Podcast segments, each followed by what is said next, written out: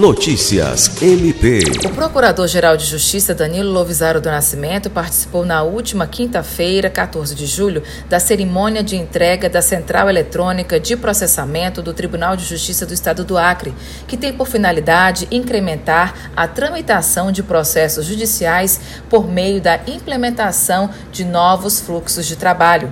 O serviço constitui uma legítima inovação do Poder Judiciário no cumprimento de decisões e na execução de atos em processos que estejam tramitando nas unidades judiciárias do Estado do Acre.